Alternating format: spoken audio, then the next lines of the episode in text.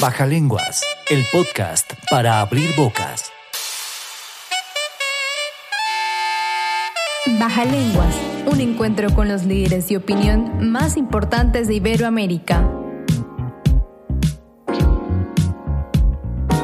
Baja Lenguas, un podcast de Medios Distribuna. Medios Distribuna es una marca del grupo Distribuna.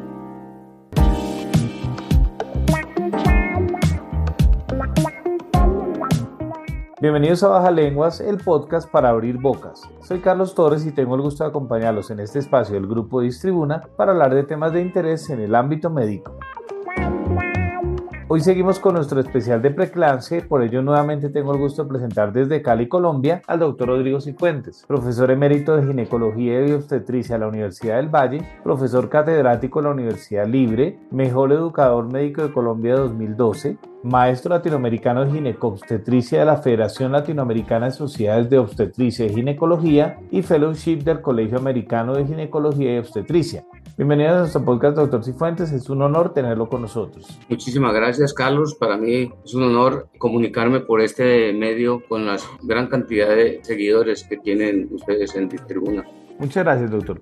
En el programa de hoy hablaremos sobre prevención del síndrome de preeclampsia y eclampsia. Entremos en materia, doctor Cifuentes. ¿Cuáles son los métodos para prevenir la preeclampsia durante el control prenatal? Bueno, vamos a una pequeña introducción sobre prevención de cualquier enfermedad. Pueden ser métodos que se llaman prevención primaria, que son los que se hacen en base principalmente a la etiología. Por ejemplo, las vacunas. Vacuna contra la rubeola. Esa es prevención primaria, o sea, basada en la etiología principalmente. Como en la preeclampsia no se conoce la etiología, entonces, pues es difícil la prevención primaria. Se puede hacer en base a algunos estudios epidemiológicos, prevención primaria, y es la que se hace antes de que la paciente se embarace. Prevención secundaria es la verdadera o la prevención que es la que hacemos cuando la paciente está embarazada, ¿no? que es la que hacemos usualmente. Y prevención terciaria es la prevención de las complicaciones, o sea, cuando la paciente le da preeclampsia, pero evitamos con el manejo hacerle complicaciones. Entonces, esa es la prevención terciaria. Básicamente hablaremos de la primaria, que es la que se basa en, la epidemiología, factores epidemiológicos, y la que se, hace antes de que la paciente se embarace. Por ejemplo, prevención primaria en preeclampsia es cuando nosotros, la paciente adolescente, como sabemos que el adolescente si hace preeclampsia tiene alto riesgo de complicarse, entonces, a esa paciente adolescente le decimos no se embarace hasta que pase después de los 18 años. Entonces, es planificación familiar, básicamente, es prevención primaria. O la paciente con una hipertensión crónica, le decimos primero le manejamos bien su hipertensión o le manejamos su diabetes, ¿no? Y ya cuando estén compensada, entonces sí, se embaraza. Entonces, es prevención primaria, antes de que la paciente se embarace. La otra es la secundaria, que es la que hacemos en la mayoría de los casos, ¿no es cierto? Cuando la paciente se embaraza, viene a un control prenatal y mediante algún manejo que vamos a explicar ahora, más luego, evitamos que la paciente le dé la enfermedad. Doctor Cifuentes, ¿por qué se recomienda utilizar el ácido acetil salicílico como prevención? Bueno, entonces eh, hablamos ya de prevención secundaria, que es la que le digo que hacemos cuando la paciente está embarazada. El ácido acetil salicílico, la aspirina, pues es una droga muy, muy conocida desde hace muchos años, pero se sabe que el ácido acetil salicílico disminuye la producción de tromboxano, ¿no es cierto? Dentro de la fisiopatología de la preeclampsia, Hablábamos en estos días de que hay un daño en el, sistema endotelial con disminución en la producción de óxido nítrico y aumento en la producción de tromboxano. El óxido nítrico es un vasodilatador y el tromboxano es un vasoconstrictor.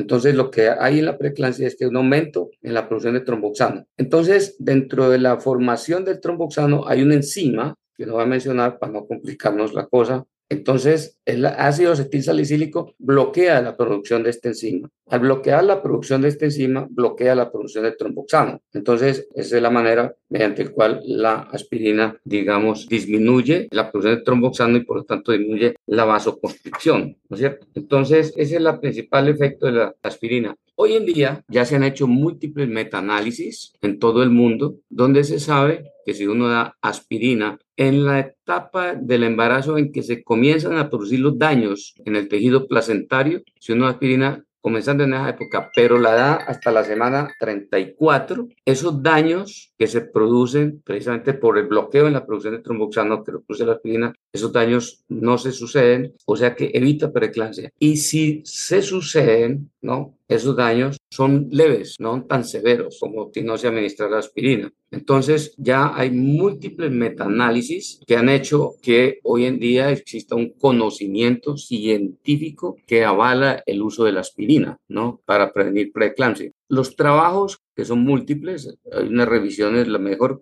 que yo aconsejaría es la revisión publicada en Cochrane. Nosotros tenemos publicaciones con aspirina en Cali y hay en todo el mundo países desarrollados, en desarrollo, etcétera. En resumen, la aspirina produce disminución en el riesgo de que la paciente haga preeclampsia. ¿En cuánto disminuye el riesgo? Eso es lo que llaman el, OR o el RR. Disminuye aproximadamente un 50% son variables las cifras dependiendo de los diferentes investigadores. Pero en resumen, los metaanálisis, que son, digamos, un resumen de los ensayos clínicos controlados, todos, todos, todos te dan como resultado que si yo administro aspirina, entonces la paciente le disminuye las posibilidades. ¿En cuánto le disminuye las posibilidades? Aproximadamente en un 50%. Como le digo, los resultados son variables, son desde el 80% hasta el 70%, pero todo disminuye. Entonces, la conducta es dar aspirina durante el embarazo, sobre todo en las pacientes con riesgo. Estos trabajos se han hecho, se han discriminado pacientes con riesgo. ¿Desde cuándo se da aspirina? Desde la semana 14, que cuando se están produciendo los primeros desajustes, digamos, en los mecanismos de implantación placentaria hasta la semana 34. Y la otra cosa es la dosis. En la dosis sí no ha habido, digamos, un acuerdo que sea unánime. Hay escuelas la escuela europea o la escuela ICE que llaman británica, ellos tienen metaanálisis muy buenos, ensayos clínicos controlados que hablan de dar alrededor de 150 miligramos diarios, de semana 14 a la 34. Sin embargo, la escuela norteamericana, que es la que yo sigo, el American College, o sea, ACO, American College, los tetras y ginecólogos, recomienda 81 miligramos, más o menos la mitad de lo que se da en la escuela europea. Con cualquiera de las dos dosis, de 81 o de 150, los resultados son similares.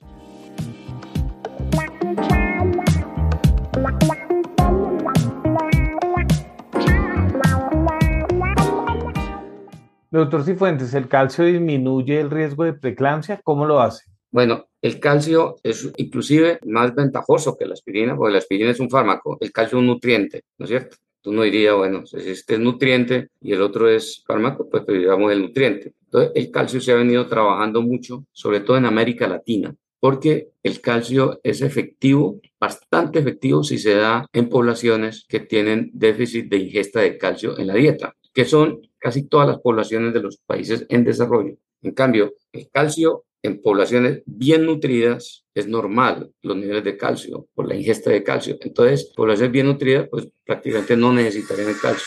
Sin embargo, la recomendación de la Organización Mundial de la Salud, estudiados muchos ensayos clínicos controlados, entre los cuales nosotros hicimos aquí un ensayo clínico controlado con más de 400 pacientes aquí en Cali. Tuvimos resultados similares a los que, los que hay en todo, el, en todo el mundo. Y si uno da calcio también desde la semana 14 a semana 34 a todas las pacientes, a nuestra población, disminuye alrededor de un 60% la probabilidad de que le dé preeclampsia a esas pacientes. Ahora, lo que pasa con el calcio es que cuando el calcio está bajo en la dieta, hay una liberación de hormona paratiroidea o renina y eso aumenta el calcio intracelular en la musculatura lisa y ese aumento del calcio intracelular va a producir vasoconstricción. Entonces, como la preeclampsia es de la fisiopatología, pues lo hemos dicho varias veces, es una vasoconstricción generalizada, el calcio va a disminuir la vasoconstricción que produce la disminución del calcio en la dieta.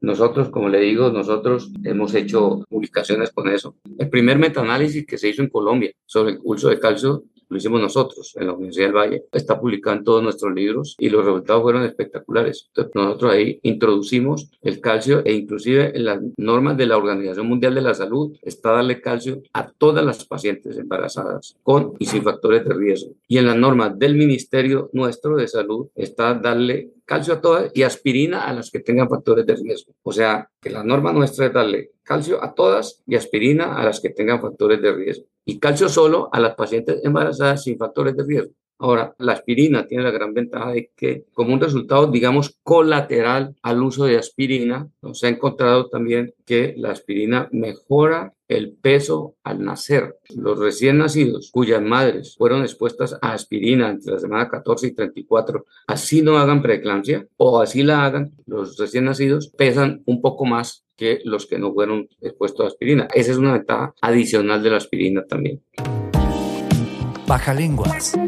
El podcast para abrir bocas. Doctor Cifuentes, ¿en qué consiste la prevención con suplementos vitamínicos? Bueno, suplementos vitamínicos, hay muchas publicaciones basadas más que todo en la fisiopatología de la preeclampsia, que pues básicamente hay un daño en el tejido endotelial y las vitaminas son antioxidantes, ¿no? Entonces, por lo tanto, mejoran la circulación por el tejido endotelial. Las más utilizadas son la vitamina E, la vitamina C y la vitamina D. Ahora, ¿qué pasa? En medicina hay dos cosas en el manejo. Hay una medicina basada en la fisiopatología, donde uno dice, bueno, si yo doy, por ejemplo, aspirina, disminuyo el tromboxano, por lo tanto no va a haber vasodilatación y por lo tanto no va a haber preeclampsia. Entonces, para esos pacientes hago yo ensayos clínicos controlados. Ese es el fundamento de la medicina basada en evidencias. Y esa es la medicina que se utiliza. Nos cambió el paradigma la medicina basada en las evidencias. Antes lo utilizamos solamente en base a planteamientos fisiológicos. Ahora lo usamos en base a planteamientos de ensayos clínicos controlados. Porque a veces una cosa es en la parte teórica y otra es en la parte práctica. Calcio y aspirina está comprobado ya en la parte práctica, o sea, los ensayos clínicos controlados. Entonces, con la vitamina E, uno dice, ve, es un antioxidante, debe servir, lógicamente, pero al ir a, efectuar los ensayos clínicos controlados, no ha mostrado los resultados que uno esperaba, tanto la vitamina E como la vitamina C. Ahora, con la vitamina D, los resultados han sido muy buenos, pero ha habido resultados también discordantes. No hay unanimidad, como si la hay con calcio y aspirina. Entonces, en teoría, en teoría, la vitamina D puede prevenir también la preeclampsia. Lo que hace falta más es ensayos clínicos controlados. Y no se han hecho porque como la vitamina D, es decir, uno no hace daño con administrarla, entonces se puede administrar, ¿cierto? Pero faltan evidencias, como dicen en la Organización Mundial de la Salud, faltan evidencias para recomendarla a uno, pues obligatoriamente la vitamina D, como si es obligatorio la administración de calcio a todas y aspirina a todas o a pacientes con factores de riesgo, como, como usted quiera. Doctor Cifuentes, ¿cuál es el impacto del ejercicio físico en la prevención de la preeclampsia? Esa es la otra parte importante en la prevención de esta enfermedad. Por la observación que se hizo, se hizo primero en Canadá, que las mujeres en el ejército no hacen preeclampsia o hay muy poca preeclampsia en, las mujeres en el ejército que se embarazan. Entonces, esa, esa simple observación comenzaron a estudiarlas, a ver qué, qué es lo que pasaba. Conclusión, después de varios trabajos publicados, sobre todo en Canadá, por una ginecostetra Sandra Davis, una investigadora, que es la que ha hecho más publicaciones en esto. Cuando uno hace ejercicio, ¿no es cierto? Todos sabemos que con el ejercicio se aumenta la producción endógena de antioxidantes, es decir, endógena de vitaminas A, C, E, etcétera, todo lo que sean antioxidantes. Por eso recomiendan el ejercicio para prevenir el infarto, etcétera. Entonces, se ha visto que cuando la mujer embarazada y en general la persona sin embarazo hace ejercicio que se mantenga dentro del rango aeróbico, la paciente aumenta mucho la producción de antioxidantes endógenos propios. Entonces, ahora, ¿cuándo decimos que una persona está haciendo ejercicios aeróbicos? O sea, ¿cuándo? Es muy fácil saberlo porque es mientras la paciente aumente o la persona aumente la frecuencia cardíaca o el pulso hasta el 50%. Cuando pasa del 50% ya está entrando en anaerobiosis, ya ahí la situación es diferente. Entonces, mientras el ejercicio sea aeróbico, sea bicicleta suave, caminar, caminar para la embarazada es buenísimo, que es algo contrario a la medicina de antes, ¿cierto? Antes a la mujer le daba algo, uno decía, mi hijita, vaya, reposo. Eso es lo que primero decía uno porque no tenía nada más para formular, no le conocía esto de la fisiopatología que yo le estoy hablando. Hoy en día es todo lo contrario, la mujer no se debe acostar, es decir, para prevenir preeclampsia, no, no se a acostar, todo lo contrario, debe caminar. Y el solo hecho de caminar, de caminar por lo menos 20 minutos diarios, cinco veces a la semana, con un aumento de la frecuencia cardíaca que no vaya más allá del 50% de la basal. Por ejemplo, si la señora tiene 60 de pulso, puede caminar o trotar si quiere hasta que le aumente el 50%, o sea, 30, o sea, hasta 90. Mientras esté por debajo de 90, está en aerobiosis, ¿no es cierto? Y es benéfico. Y ya hay publicaciones, bastantes, bastantes publicaciones. Nosotros íbamos a hacer acá en Colombia un, un ensayo clínico controlado. Al fin no lo pudimos hacer porque han salido ya muchas publicaciones, sobre todo en Canadá y Estados Unidos, la importancia del ejercicio. Y ya hay publicaciones en la Universidad del Valle, no ensayos clínicos controlados, pero sí de laboratorio, cómo mejora el ejercicio, bastante mejora la producción de sustancias antioxidantes endógenas. El ejercicio debe acompañar a todas las mujeres embarazadas, con excepción, lógicamente, de que el embarazo presente alguna patología, ¿no? una amenaza de aborto, sangrado, ruptura de membrana, etcétera, pues ahí sí la paciente tiene que acostarse. Pero mientras el embarazo esté normal o tenga alguna patología como hipertensión crónica, que el, el ejercicio aeróbico antes le ayuda, es mandatorio que la paciente haga ejercicio durante el embarazo. Es la medida natural más efectiva que hay evidencias científicas que muestran que se previene la preeclampsia durante el embarazo.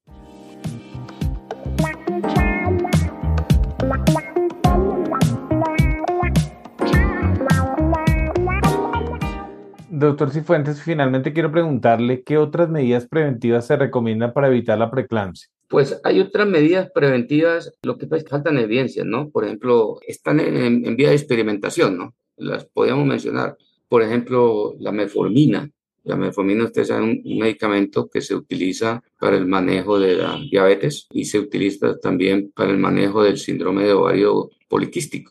Se ha observado que pacientes que toman metformina antes de embarazarse para el manejo de la poliquistosis ovárica ovulan, quedan embarazadas y le han dejado seguir con la metformina versus un grupo de pacientes que le suspenden la metformina porque pues ya no, no, no necesitan tomarla las pacientes que siguen con metformina tienen menos diabetes. Entonces, en eso hay, se han hecho trabajos y se ha observado que disminuyen aproximadamente el 50% de preeclampsia cuando yo la utilizo en el manejo de diabetes gestacional. Cuando uno va manejando una diabetes gestacional, lo primero que hace es dieta y ejercicio. Y si con eso no controla las cifras de glicemia, pues lo segundo es intervención farmacológica con metformina. Entonces se ha visto que las pacientes embarazadas con diabetes que les da metformina para el control de su glicemia, esas pacientes hacen mucho menos preeclampsia. Como en un 50% previene uno la preeclampsia. También ha, ha, habido otro fármaco que se mencionan en la literatura, el sildenafil, el famoso Viagra. El Viagra es un vasodilatador muy efectivo y entonces como en la preeclampsia lo que hay una, es una vasoconstricción. Entonces, en teoría, si uno da sildenafil durante el embarazo, la paciente va a estar en un estado de vasodilatación permanente. Ya hay publicaciones, pero faltan evidencias, o sea, faltan más trabajos hechos con rigorismo científico que demuestren la utilidad, pero hay publicaciones ya que mencionan el sildenafil. Puede ser que hacia el futuro encuentre algún, algún lugar en esto. Hay otros medicamentos como estos que se usan para bajar los triglicéridos, las estatinas. También hay publicaciones que con el uso de estatinas mejora la irrigación placentaria y previene diabetes. Bueno, yo creo que esos son los más, los más conocidos. ¿no? Están en vía de investigación, todavía faltan evidencias para uno, digamos, recomendar su uso práctico, clínico, continuo.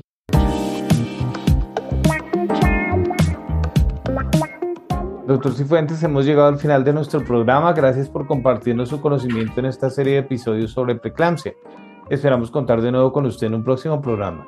Bueno, Carlos, muchísimas gracias. Yo agradezco mucho a Distribuna y, y los, los, felicito por esa labor de educación médica continuada. Obviamente mi vocación y mi profesión ha sido toda la vida. La docencia pueden contar con mi colaboración cuando ustedes lo consideren conveniente. Muchas gracias a ustedes. Verdad que muchas gracias por su tiempo, doctor. Y a ustedes los esperamos de nuevo muy pronto en otra edición de Baja Lenguas, el podcast para abrir bocas. Baja Lenguas, el podcast para abrir bocas. Baja Lenguas. Un encuentro con los líderes de opinión más importantes de Iberoamérica. Baja Lenguas. Un podcast de Medios Distribuna. Medios Distribuna es una marca del grupo Distribuna.